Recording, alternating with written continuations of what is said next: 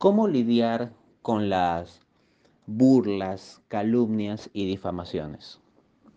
A los que realizamos algún tipo de labor en redes sociales, nos es, lamentablemente, más o menos el pan de cada día que por ahí surjan burlas, calumnias o difamaciones hacia nuestra persona o hacia nuestro trabajo. ¿Cómo lidiar cristianamente con ello? Bueno, en primera instancia pensemos en el estándar de Jesús.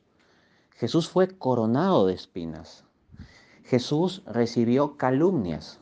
A Jesús lo acusaron de blasfemo, lo acusaron de estar fuera de sí, de estar como loco, lo acusaron de estar endemoniado o de expulsar demonios por medio del poder de los demonios. Jesús recibió todo tipo de calumnias. También se burlaron de Jesús en la cruz. Y en el momento en que los soldados romanos lo coronaron de espinas, se burlaban de él y le decían, salve rey de los judíos, como burla. Entonces uno puede hacer la siguiente reflexión. Cristo es Dios hecho hombre, es el creador mismo, el omnipotente. Y asimismo, Él fue perfectamente perfecto. Él no tenía absolutamente ningún pecado.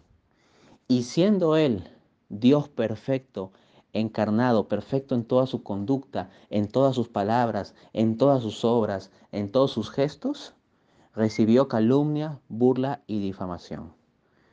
En consecuencia, siendo nosotros pequeños, pecadores, imperfectos, llenos de defectos y pecados, ¿no deberíamos acaso esperar que sea natural que también nos pueda caer una cuota de burlas y difamaciones?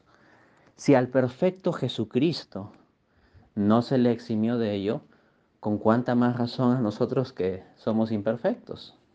Además, como auténticos seguidores de Cristo, vamos a compartir la suerte de nuestro Maestro. Y si de Él se burlaron, pues eventualmente, si somos de verdad cristianos, de nosotros también se burlarán. Si a Él lo difamaron, eventualmente nosotros también nos difamarán.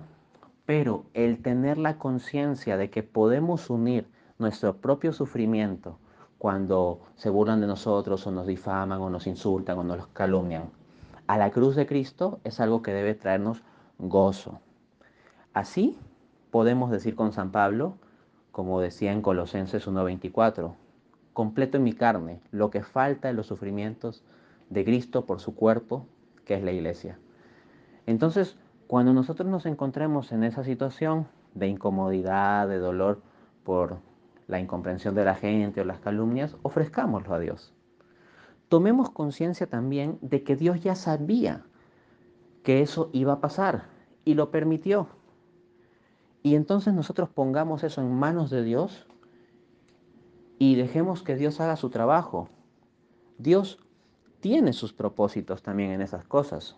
Por ejemplo, para formarnos a nosotros mismos el recibir múltiples críticas o incluso burlas, calumnias, puede llevarnos a que si lo sabemos soportar con paciencia en lugar de reaccionar desde el ego, desde la soberbia, desde la ira, si más bien lo sabemos llevar con paciencia, eso nos va a ayudar a crecer espiritualmente.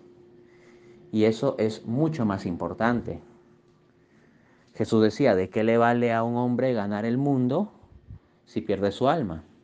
A la inversa o de forma recíproca podríamos decir que con tal de ganar algo para nuestra alma, bien podemos perder un poco de fama en el mundo por gente que nos cree mala fama.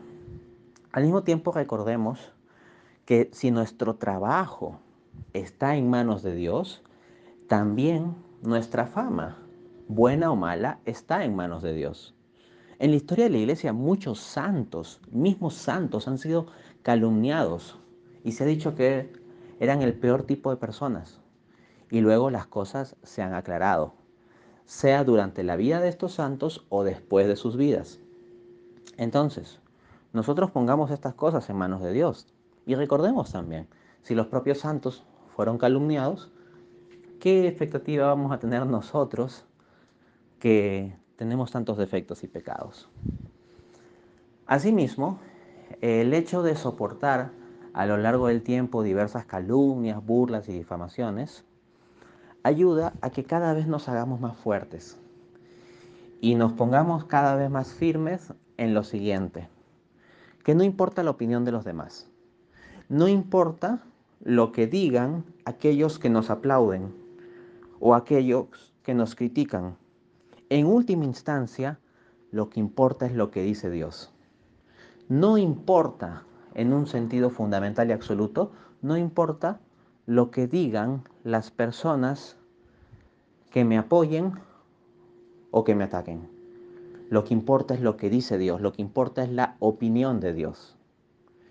Y si nosotros tenemos a favor la opinión de Dios y en contra la opinión de todo el mundo, o del 80% del mundo, o del 90% o 99% de la gente en redes sociales, pues bueno, lo que importa es la opinión de Dios que está por sobre eso. Y si nosotros, de forma sincera, en oración, en perseverancia, encontramos que, por seguro con nuestros defectos y todo eso, pero que procuramos caminar conforme a Dios y obrar conforme a Dios, el hecho de que haya gente que no lo comprenda y nos ataque es algo que debemos asumir y es algo que debemos poner en las manos de Dios, pero con la convicción de que si estamos en su camino, todo, incluido nuestra buena o mala fama, está en sus manos. Y Dios se va a encargar, Dios se va a encargar. Y tenemos que tener la seguridad de que la medida de buena fama o de mala fama, de alabanzas o críticas que puedan venir a nosotros, está también en las manos de Dios. Y que lo más importante es Dios mismo. No debemos dejarnos mover por alabanzas o por críticas superficiales. Debemos atender con cariño a las alabanzas que sean sinceras reconociendo que lo que se alaba es algo que Dios ha puesto en nosotros y que Dios nos ha regalado. Y al mismo tiempo debemos atender a aquellas críticas que se basen en un razonamiento o en una justificación válida. Pero no podemos estar prestando oídos a cada alabanza lisonjera, ni tampoco a cada crítica superficial. Todo hemos de juzgarlo según Dios. Y si perseveramos en hacer esto a lo largo del tiempo, cada vez más creceremos espiritualmente y seremos luz incluso por sobre aquellos que quieran ensombrecer nuestra persona o nuestro trabajo. Porque ya la luz que brillará no será la nuestra, que al final de cuentas mucha sombra tenemos, sino que la luz que brillará será la luz de Cristo.